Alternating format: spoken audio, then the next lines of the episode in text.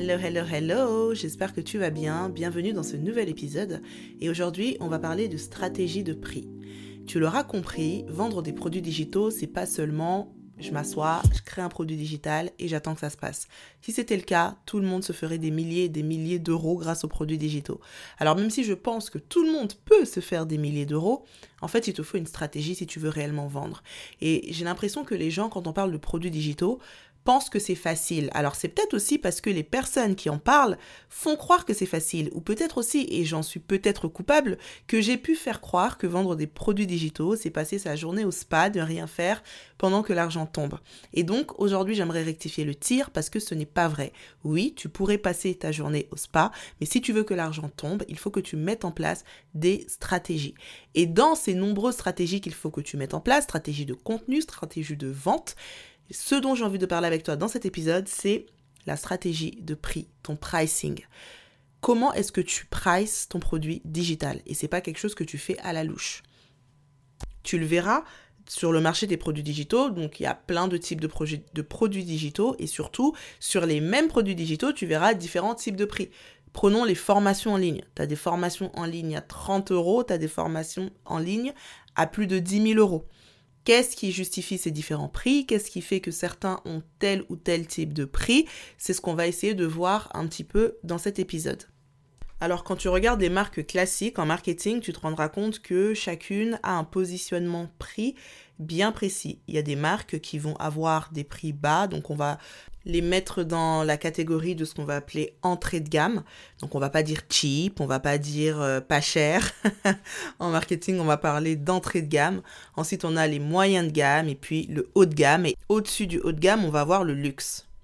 Et ce qu'il faut savoir, c'est que quand les marques choisissent ces positionnements, choisissent ces tarifs, il y a plusieurs éléments qui entrent en compte. Alors de manière très scolaire, on va parler évidemment de tout ce qui va être euh, le coût de revient, donc qui va comprendre euh, la main-d'œuvre, la fabrication, les matières premières, tout ça, tout ça, tout ça.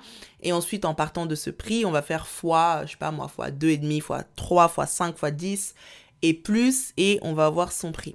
Mais au-delà de ces aspects techniques, parce que ces aspects-là vont regarder la rentabilité, le but c'est pas de vendre à perte, on sait déjà que dans les produits digitaux, on n'a pas tout ce côté euh, euh, fabrication, matières premières, etc., etc. Donc on peut déjà enlever des coûts élevés qu'on aurait pu avoir sur des produits physiques.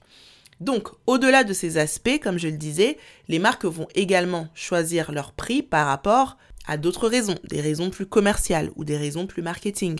Par exemple, en termes d'image, Aujourd'hui, Hermès ne peut pas vendre un sac à 500 euros.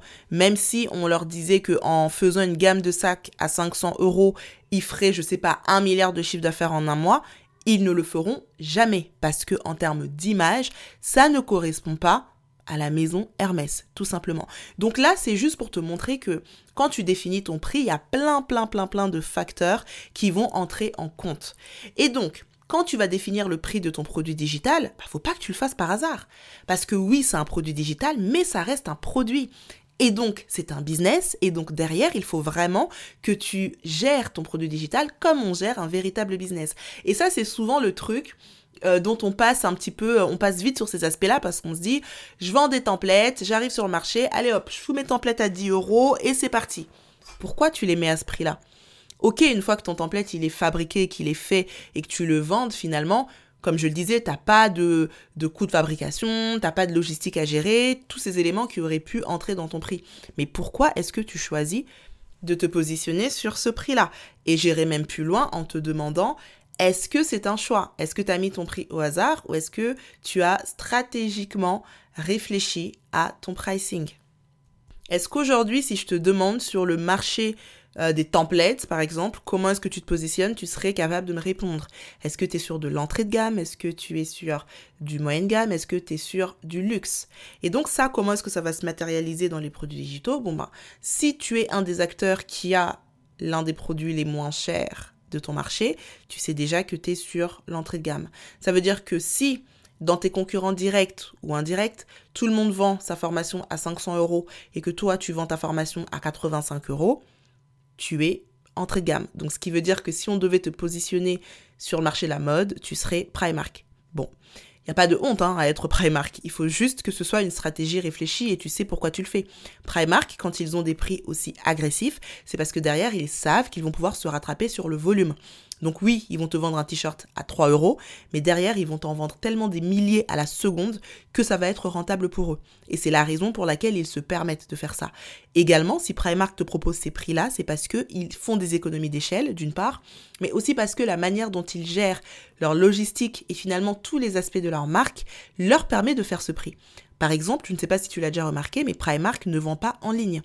Et je me souviens qu'au début, ça m'intriguait parce que je me disais, mais c'est bizarre, comment ça se fait que on ne peut pas acheter en ligne un produit Primark? Et en fait, en me renseignant, je me suis rendu compte que c'est une stratégie de leur part parce que ça leur coûterait plus cher de vendre en ligne que de ne pas vendre en ligne. Un produit à 3 euros, il faut le packager, il faut l'envoyer, et puis si la taille ne correspond pas il y a des retours avec les frais de retour et tout ce que ça engendre. Pour eux, c'est pas intéressant. Donc, ils préfèrent se focaliser uniquement sur de la vente en physique. Mais vous voyez qu'il y a toute une réflexion derrière tout ça. Et c'est pas au hasard. Donc, avec tes produits digitaux, tes prix ne doivent pas être choisis au hasard. Quand tu mets tes prix, il faut que tu saches. Est-ce qu'en mettant ce prix, je suis en bas de l'échelle de mon marché? Est-ce que je suis en haut? Est-ce que je suis premium? Ça veut dire je suis haut de gamme. Est-ce que j'ai des prix luxe, entre guillemets? Ça veut dire que je suis très au-dessus du marché. Et si tu choisis par exemple d'être haut de gamme ou d'être luxe en termes de positionnement prix, derrière, il faut que tout suive. Derrière, il faut que ton branding soit on flick. Derrière, il faut que ton customer care soit aux petits oignons.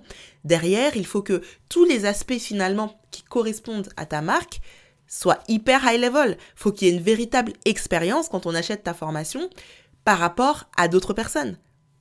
Les gens qui te vendent souvent des euh, formations ou des accompagnements à 10 000 euros et plus, tu verras que à côté de ça, il y a plein d'éléments. Il y a peut-être une soirée de lancement, il y a peut-être une retraite avec euh, tous les membres dans une destination euh, paradisiaque. Vous allez passer, je sais pas moi, deux jours avec un chef dans une villa. Enfin, j'en sais rien. Mais ce que je veux dire, c'est que ton prix va aussi avec derrière une expérience que tu vas faire vivre à ton client. Pas plus tard que ce week-end, je parlais avec mon beau-frère et on parlait de euh, Cédric Grolet. Et je lui disais, purée, la dernière fois, je suis passée devant une boutique Cédric Grolet, il y avait une euh, file d'attente. Il faut absolument que j'y retourne. Euh, enfin bref. Et lui m'expliquait que lui, quand il a été, il me racontait un petit peu son expérience. T'arrives, tu fais ça, ensuite il y a ça, on te montre ça, c'est comme si, c'est comme ça. Et à la fin, il m'a dit, mais en fait, tu ne peux pas dire que c'est cher. Quand tu vis cette expérience-là, tu ne peux pas dire que c'est cher. Donc, ce qui veut dire que ton prix, c'est pas seulement tes matières premières et tout le reste. Ton prix, ça va être tout ce qui va y avoir autour de ta marque et donc là, en l'occurrence, autour de ton produit digital. Et donc, la question que je vais te poser, c'est un, enfin, les questions que je vais te poser. Peu importe le produit digital que tu as choisi de vendre, comment est-ce que tu te positionnes sur ton marché?